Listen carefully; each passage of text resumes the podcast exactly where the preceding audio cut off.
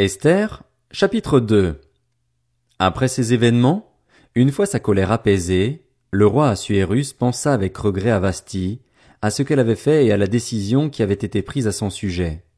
Alors les jeunes serviteurs du roi dirent, Qu'on recherche des jeunes filles qui soient vierges et belles pour le roi. Que le roi désigne, dans toutes les provinces de son royaume, des inspecteurs chargés de rassembler toutes les jeunes filles vierges et belles à Suse, la capitale, dans le harem, sous l'autorité d'Égaï, l'eunuque du roi responsable des femmes. Il leur fournira les produits cosmétiques nécessaires, et la jeune fille qui plaira au roi deviendra reine à la place de Vasti. Le roi trouva le conseil bon et s'y conforma. Il y avait à Suse, la capitale, un juif du nom de Mardoché. C'était un fils de Jaïr, un descendant de Chiméi et de Kis, un benjaminite qui avait quitté Jérusalem en compagnie du groupe d'exilés partis avec Jéconia, le roi de Juda, sur ordre de Nebuchadnezzar, le roi de Babylone. Il se chargeait de l'éducation d'Adassa, alias Esther, la fille de son oncle, car elle n'avait plus ni père ni mère. Cette jeune fille était belle à tout point de vue. À la mort de ses parents, Mardoché l'avait adoptée. Lorsqu'on proclama le message du roi, qui avait valeur de loi, et qu'on rassembla un grand nombre de jeunes filles à Suse, la capitale, sous l'autorité d'Égaï, Esther fut aussi prise. Elle fut conduite au palais et placée sous l'autorité d'Égaï, le responsable des femmes. La jeune fille lui plut et gagna sa sympathie. Il s'empressa de lui fournir les produits cosmétiques et les éléments dont elle avait besoin. Il lui donna aussi sept jeunes filles sélectionnées parmi le personnel du palais, puis il la déplaça avec ses survivantes dans le meilleur appartement du harem. Esther ne révéla ni son origine ni sa famille, car Mardoché lui avait interdit de le faire. Chaque jour il se promenait devant la cour du harem pour s'assurer du bien-être d'Esther et de la façon dont on la traitait. Chaque jeune fille devait se rendre vers le roi Assuérus lorsque c'était son tour, soit après douze mois passés à prendre soin de son corps, conformément à la règle en vigueur pour les femmes.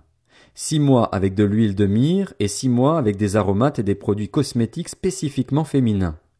C'est ainsi que chaque jeune fille se rendait vers le roi. Quand elle passait du harem au palais, on lui permettait de prendre avec elle tout ce qu'elle demandait. Elle y allait le soir, et le lendemain matin elle passait dans le second harem, sous l'autorité de Gaz, l'eunuque du roi responsable des concubines. Elle ne retournait plus vers le roi, à moins que celui-ci n'ait envie d'elle et qu'elle ne soit nommément appelée. Lorsque son tour d'aller vers le roi arriva, Esther, fille d'Abicaïl, l'oncle de Mardoché, celui qui l'avait adopté, ne réclama que ce que lui conseilla Égaï, l'eunuque du roi responsable des femmes. Elle gagnait les faveurs de tous ceux qui la voyaient. Esther fut conduite vers le roi Assuérus, dans son palais royal, le dixième mois, c'est-à-dire le mois de Thébet, la septième année de son règne.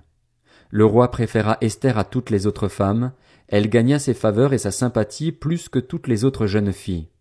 Il mit la couronne royale sur sa tête et la proclama reine à la place de Vasti. Le roi organisa un grand banquet pour tous ses princes et serviteurs, et ce en l'honneur d'Esther. Il accorda aussi des dispenses d'impôts aux provinces et distribua des cadeaux avec une générosité toute royale. La deuxième fois qu'on rassembla des jeunes filles, Mardoché était assis à la porte du roi. Esther n'avait toujours pas révélé ni sa famille ni son origine, car Mardoché le lui avait interdit, et elle respectait ses ordres comme lorsqu'elle était sous sa tutelle.